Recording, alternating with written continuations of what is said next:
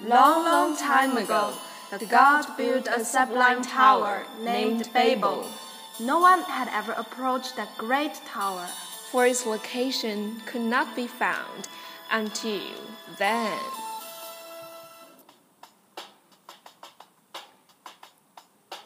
Hey, Rebecca, you're such a big bag. Where are going? Such a hurry.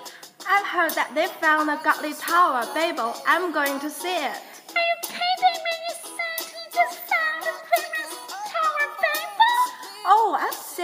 Serious. I'm going to fetch the ferry heading to Babel.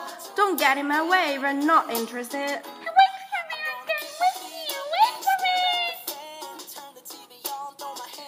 me. Voices that touch your heart. Languages beyond border.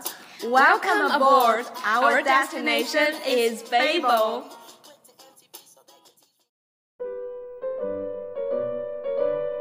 Hello everyone, I'm Zoe.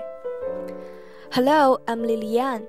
The final exam is on the way. Some of you may be reviewing the books. Today, let us share two interesting news with you and wish you a day full of fun. First, let me tell you why Americans call turkey turkey. How a new world bird came to be named after countries halfway around the globe. Within the turkey lies the tangled history of the world. Okay, not quite, but not far off either. Turkey the bird is native to North America, but Turkey the word is a geographic mass, a tribute to the vagaries of colonial trade and conquest. As you might have suspected, the English term of the African country likely comes from Turkey the country, or more precisely, from Turkey's merchants in the 15th and 16th centuries. How exactly the word Turkey made its way into the English language is in dispute. The linguist Mario theorized that more than five centuries ago, Turks from the merchant hub of Constantinople, with the Ottomans conquered in the mid 15th century, sold wild fowl from Guinea in West Africa to European markets, leading the English to refer to the bird as turkey cock or turkey cock. Coq being French for rooster, and eventually turkey for short. When British settlers arrived in Massachusetts, they applied the same terms to the wild fowl they sported in the New World, even though the birds were a different species than their African counterparts. The etymology expert Mark, meanwhile, claims that Turkish traders brought guinea fowl to England from Madagascar off the coast of South Africa, and that Spanish conquistadors then introduced American fowl to Europe, where they were conflicted with the turkeys from Madagascar. Then another linguist argues that Europeans imported fowl from Ethiopia, with which was sometimes mixed up with India via the Mamluk Turks, and then confused the birds with North American fowl shipped across the Atlantic by the Portuguese.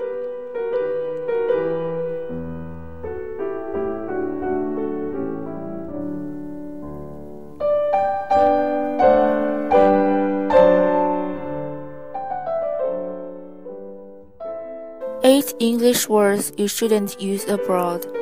You may think it's easy to communicate when you are visiting another English speaking country, but think again.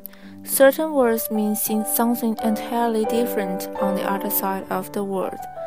So, here are eight English words you shouldn't use abroad. Pass, Be careful who you tell in the UK that you have to go pet shopping. Across the pond, pets means underwear. When you are talking about jeans and kayakis, you should call them trousers. Funny. Own a funny pack? In most other English speaking countries, they are called bum packs because funny is slang for a part of the female anatomy. And no, we're not talking about the rear end. So don't tell someone to stop being lazy and get off their funny either. Pissed. In America, we may get pissed off when we are angry, but the Brits and Irish who are pissed are extremely intoxicated. Taking the piss, however, means to make fun of, not to get drunk. Bounce. Prepare for weird looks if you are bragging about your new bounce in England. A forehead covering haircut over there is referred to as a fringe instead.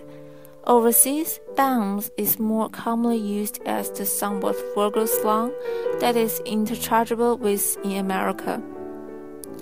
Knob. Americans hear the word knob and think doorknob or lever. It has a much dirtier meaning in other countries, like Australia and the UK, where is an insult or slang for a part of the female anatomy. Now you know to be offended if someone calls you a knobhead. Root. Americans may root around looking for a lost object, but Australians and New Zealanders use the term to refer to having sex. Pull. If someone pulled last night in the UK, they're probably not talking about pulling a muscle or drawing something apart It's commonly used as slang for successfully picking up someone while out on the town. Likewise, going on the pool means that someone is going out with the express with the express goal of getting some action. Bugger. If you affectionately call your child or pet little bugger, you might want to reconsider doing so in much in pretty much any other English speaking country. In most other places, from Canada to Australia, it is commonly used as an expletive similar to the F word.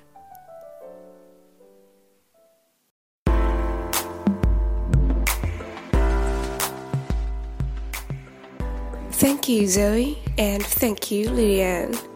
Since Christmas, New Year, and the final examination are all around the corner, I wish you a Merry December. So that's all for now. Until the next time on A Ticket to Tomorrow. I'm May. See you next time.